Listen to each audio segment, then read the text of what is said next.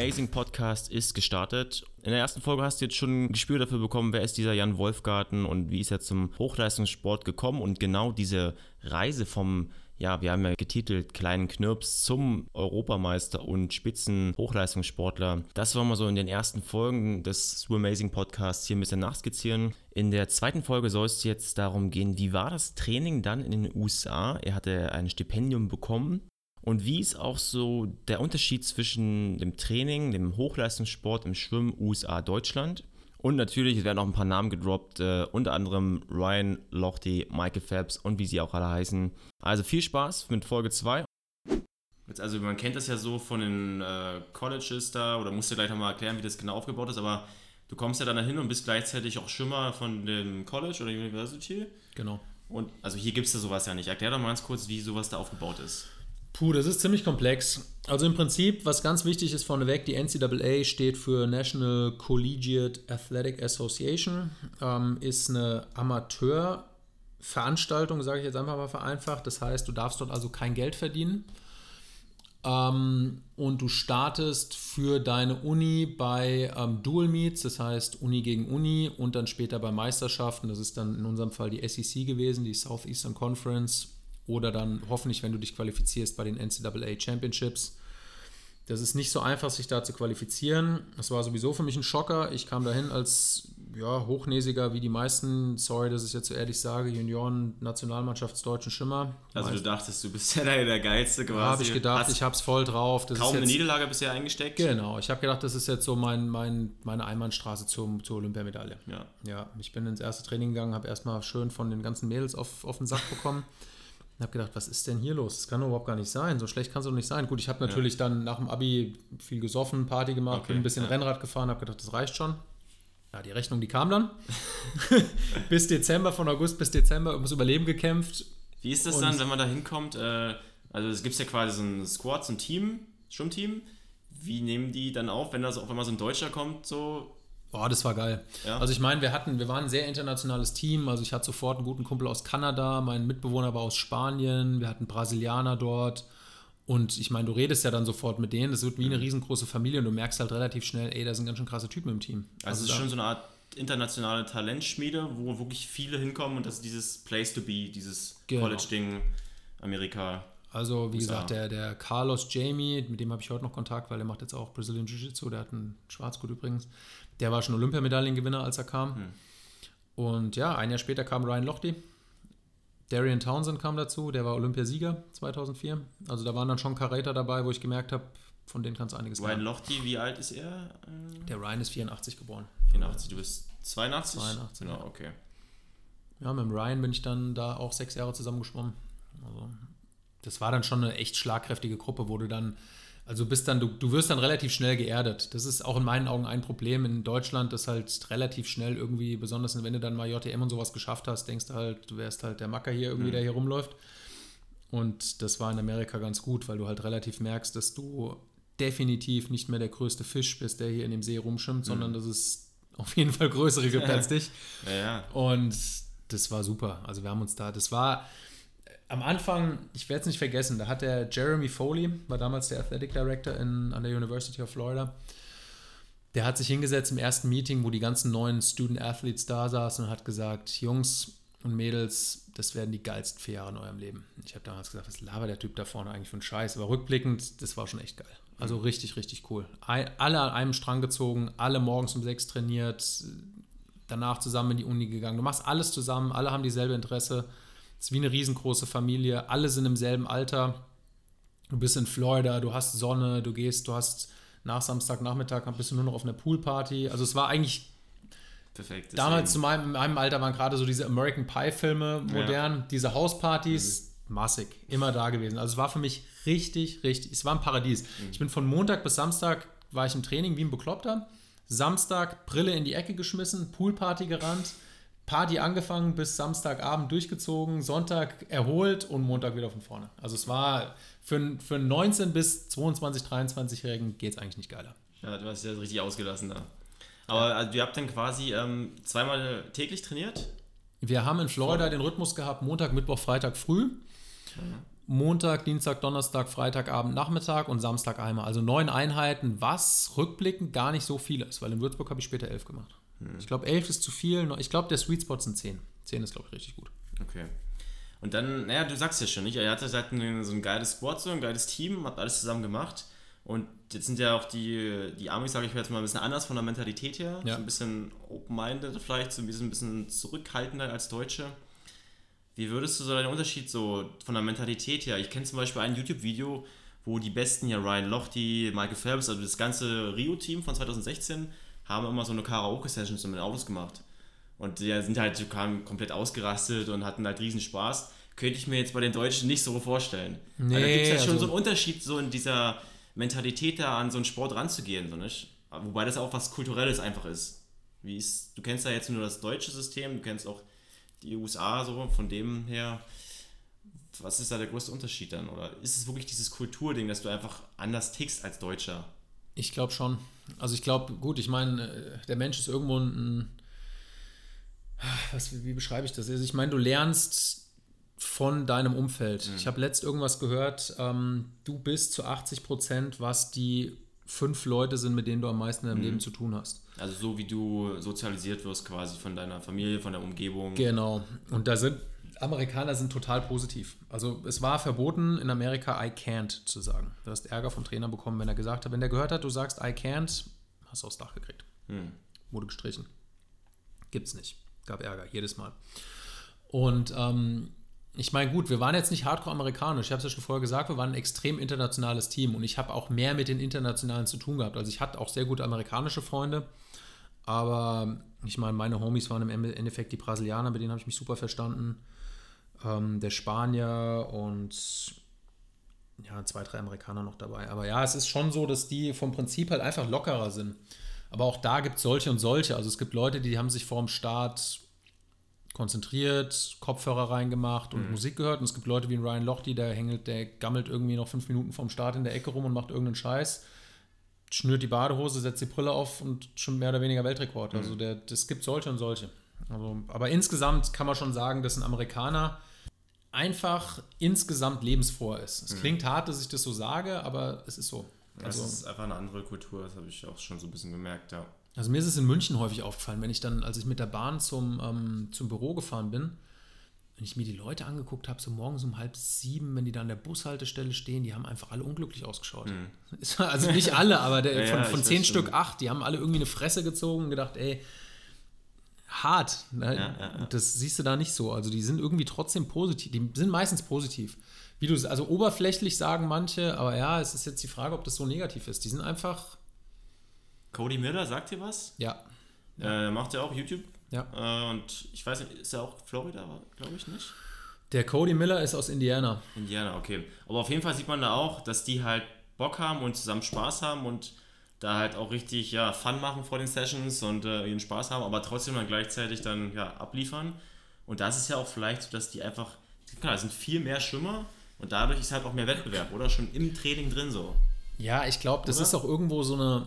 Also jetzt mal zurück, jetzt, habe ich irgendwie so ein bisschen so Alarmsignale. Also es soll jetzt nicht so sein, dass die, dass, dass es rüberkommt, dass wir in der deutschen Schwimmnationalmannschaft keinen Spaß gehabt haben. So ist es überhaupt nicht. Besonders im Freiwasserteam, wir haben Spaß ohne Ende gehabt. Wir haben eigentlich nur Scheiße gemacht. Und jetzt sage ich dir was, das Freiwasserteam war und ist mit Abstand das erfolgreichere Team im Vergleich zu den Beckenschimmern. Also wir haben im Prinzip regelmäßig Medaillen gewonnen. Gut, wir hatten den Thompson. Thompson, für die, die den Spitznamen nicht kennen, Thomas Lurz, ein guter Freund von mir, sieben, sieben Jahre Trainingspartner von mir, Entschuldigung, fünf Jahre, als, also meine komplette Zeit in Würzburg haben wir zusammen verbracht. Der war natürlich Medaillengarant, der ist zwölfmal Weltmeister geworden, aber auch so, so Typen wie ich, die jetzt, sage ich mal, in der zweiten Reihe standen und bin aber auch Europameister geworden und Vize-Europameister im Freiwasser und wir haben regelmäßig unsere Medaillen abgeräumt, aber wir waren auch irgendwie von der Mentalität anders. Ich kann es mal so beschreiben, zu meiner Zeit, als ich Pool geschwommen bin, war irgendwie schon so ein kleines bisschen so eine, so eine, wie so eine Art Angst oder Nervosität oder Steifheit mit dabei, dass es schief läuft. Und es ist schwer, das rauszukriegen. Und da sind auch die Medien in meinen Augen mit Schuld dran, weil du halt schon so Fragen gestellt bekommst, wie, ja, woran hat es jetzt gelegen oder wie wird es diesmal, meint es geht diesmal was oder geht es wieder schief und so, so ein Bullshit im Endeffekt. Und es war grundlegend immer eine andere Stimmung, vom Freiwasser zum Pool. Und ja, also es würde jetzt total ausarten. Also es ist so, wie ich es am besten beschreiben kann, aber Können wir nochmal separat drauf eingehen, aber ja, ich glaube, es also ist das aber auch von den Medien anders in den USA, dass die das an- anders handeln? Ja, auf jeden Fall. Dass die dich da eher in Ruhe lassen und beziehungsweise wenn du Erfolg hast, dann auch richtig feiern? Also das ist was, was mich in Deutschland ankotzt, muss ich ehrlich sagen. Da habe hab ich auch zum Teil mit, mit dem einen Deppen da von der ZDF, ich weiß gar nicht, wer er heißt, in meinen Augen echt ein Spasti. Sorry, das ist jetzt so, so direkt. Also eine Sache, die ich, die ich hier sowieso loswerden will, ich nehme kein Blatt mehr vom Mund. Alles Ich, authentisch. genau, ihr kriegt original... Kein den, Filter. Nee, kein Filter. Den Höchstens Typen, ein bisschen mehr bin. Bass noch rein oder so, aber Genau, also ich nehme kein Blatt vom Mund, ihr kriegt den Typen genau, der, den ihr auch, also wie wenn ich euer bester Freund wäre, so rede ich mit euch auch jetzt hier. jetzt wisst ihr Bescheid, genau. Genau, also den So. Typen, ich verstehe es einfach nicht. Ich verstehe es nicht, warum immer alles negativ gemacht werden muss. Also ein Beispiel, wo ich hätte durch die Decke gehen können, ist, wo der Paul sein letztes Rennen geschwommen ist bei den Olympischen Spielen. Paul Biedermann? Paul Biedermann, der kenne ich ewig, also auch ein guter, guter Kumpel von mir. Warum stelle ich dem Fragen wie, ja, Paul, scheiße, wieder nichts geworden, wieder keine Medaille bei Olympischen Spielen, wie gehst du mit dieser riesengroßen Enttäuschung um? Oder irgendwie sowas in der Richtung hat er gefragt. Da denke ich mir, Alter, du könntest doch ein bisschen mehr Feingefühl haben. Der Typ ist doch selber schon enttäuscht. Da stelle ich doch nicht noch so eine Frage. Dann sage ich irgendwie, ja, Paul, magst du was zu deinem Rennen sagen oder sowas, aber nicht von vornherein. Ich habe da manchmal echt fast den Reflex gehabt, ihm eine reinzudonnern. Der hat mich schon, der hat mich schon aggressiv gemacht, wenn ich ihn gesehen habe. Sage ich dir ganz ehrlich. Also es gab auch welche, die waren echt cool. Also der Ralf Scholl zum Beispiel ist einer, mit dem habe ich mich super verstanden. Wir haben uns auch durch Ja. Schwimmen kennengelernt, mit dem bin ich heute noch befreundet. Ähm, und mit den anderen Namen, mit Namen bin ich nicht so gut, aber es gab, wie gesagt, auch ein, zwei, wo ich echt gedacht habe, Junge, du hast deinen Job sowas von verfehlt. Und jetzt zurück zu deiner Frage. In Amerika kommt es mir nicht so vor. Also wenn ich ESPN und sowas angucke, kommt es mir alles in allem positiver vor. Hm. Vielleicht kommt es auch immer darauf an, Ralf Scholl, auch selber Sportler, irgendwie so nicht, dass du selber schon involviert bist und das ganz anders durch eine ganz andere Linse siehst und ja, so ein bisschen Einfühlvermögen fehlt halt gleich. Man sieht es ja auch oft beim Fußball so nicht, äh, wenn dann die Fragen direkt dem Spiel kommen, also ja, ist ja Quatsch, aber gleich zu fragen, so nicht. Erstmal vielleicht das Positive zu, an, zu fokussieren und das ist, glaube ich, vielleicht in den USA anders so nicht, dass du da eher so noch das Positive rausziehen vielleicht willst, anstatt gleich so drauf zu dreschen, so nach dem Motto, was, warum ist es wieder nicht gewesen, so. Ja, ja, sehe ich genau. Also es ist halt diese Grundader wahrscheinlich. Jetzt hast du ja schon einige Namen gedroppt, von wegen Ryan Lochte, Paul Biedermann, das ist jetzt ein Deutscher. Äh, mit wem hast du noch so Kontakt, wo man jetzt sagt, so als, jetzt nicht, wenn du jetzt nicht ganz krass in der Schwimmszene drin bist, so von den Stars, sage ich mal, jetzt von außen gesprochen, mit denen halt auch zu tun hattest?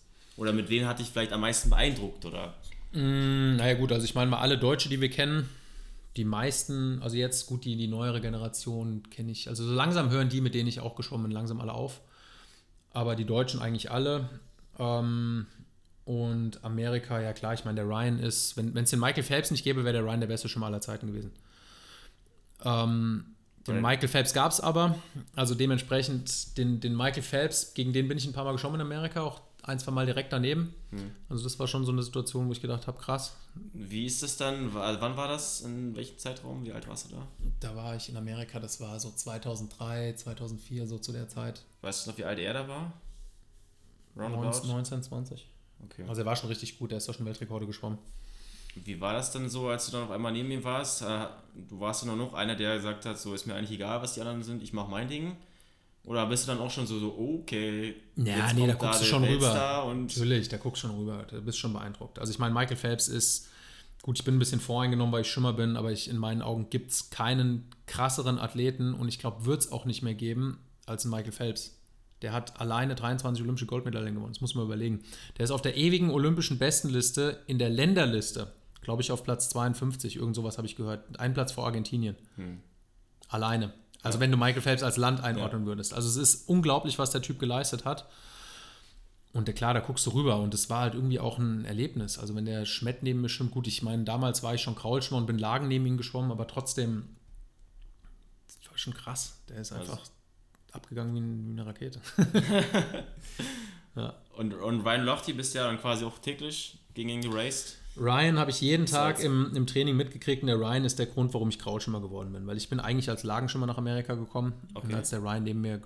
Also Lagen heißt, du hast quasi in einem Rennen alle vier Lagen. Genau. So, Das war mein Ding. durchgeschwommen. 400 Lagen war mein Ding, bin ich auch bei der JTM geschwommen, 200, 400 Lagen. Und ich habe dann einfach gemerkt, als er kommt, der Typ ist so viel besser in allem. Hm. Das, da gibt es nichts zu holen. Da werde ich international niemals ganz nach vorne kommen, weil ich einfach, ich, ich habe einfach da so einen Spiegel vorgesetzt bekommen oder was heißt Spiegel?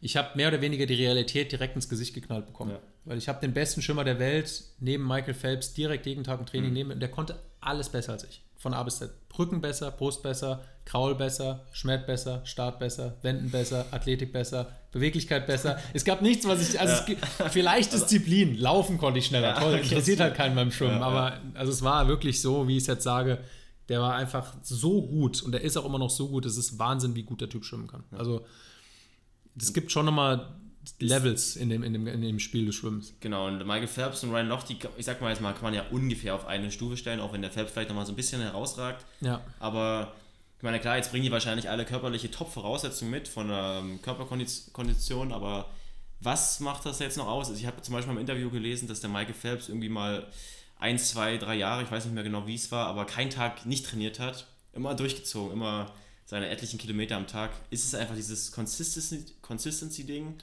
ja gut, du, ich meine, das ist gut, dass wir über die beiden sprechen. Es sind zwei ja. komplette Extreme. Du hast richtig gesagt, von 2004 bis 2008 war der Michael Phelps jeden Tag im Wasser. Phelps ist 1,92 Meter. Jeden Tag im Wasser, von 2004 bis 2008. Ja, hat muss man sich mal vorstellen so. Keinen einzigen Tag Pause gemacht. Ja. So, jetzt hast du auf der anderen Seite Ryan Lochte. Das ist der Typ, der sich beim Rollerfahren die Jacke auszieht, die Kontrolle verliert, in, in eine Hecke fährt und dann drei Monate keinen Brustbeinschlag machen kann, weil er sich das Knie kaputt gemacht hat.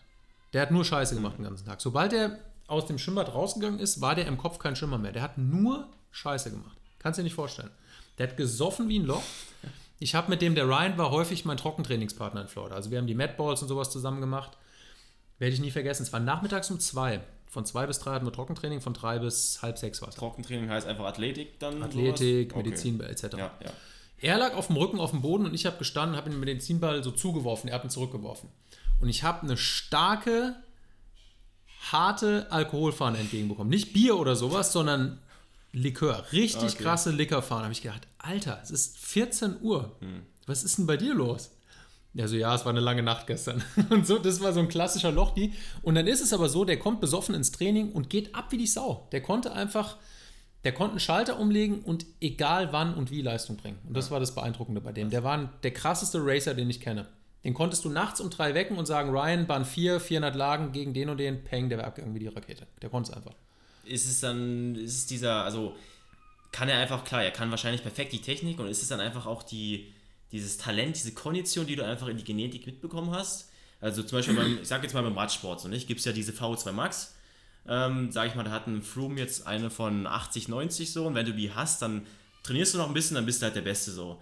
Gibt es da im Schwimmen auch, dass man so sagt, es gibt so ein paar Parameter, wenn du die hast genetisch, dann ist es ja nun mal so, dass du wahrscheinlich immer der Beste sein wirst, wenn du so ein bisschen noch trainierst. Ja. Jetzt mal ganz ja, jetzt runtergebricht ja, so. Ja, schon. Also der Ryan war schon nochmal, der hat, ich weiß nicht, der hat halt einfach nochmal ein besseres Gefühl fürs Wasser gehabt, aber das, ich weiß nicht, ob es das unbedingt ist. Also ja, wahrscheinlich schon. Aber was den extrem ausgezeichnet hat, ist einfach diese Fähigkeit, egal unter welchen Bedingungen, auch unter extremem Druck, voll Bock auf Racing zu haben. Hm. Und ja, also, also ich. Siegermentalität, so die Sieger gehen, ich habe einfach Bock jetzt hier alle zu zerstören und. Ja. Ja. Der fand es einfach geil. Ja. Der wollte immer gegen den Phelps schwimmen. Ja. Egal. Also auch keine Selbstzweifel von wegen, ah, okay, der Phelps hier, Nö. egal, ich mache jetzt mein Ding so. Genau. Und ansonsten, ja, du brauchst schon Talent. Also ich meine, es gibt leider immer wieder, ich meine, du bist ja auch Triathlet, ich habe ja mit vielen Triathleten zu tun und manchmal denke ich schon, ja, um Gottes Willen, also von der, Talent, der Talentschachtel hast du jetzt nicht so viel rausbekommen. Also jetzt nicht du, ja, du sondern andere.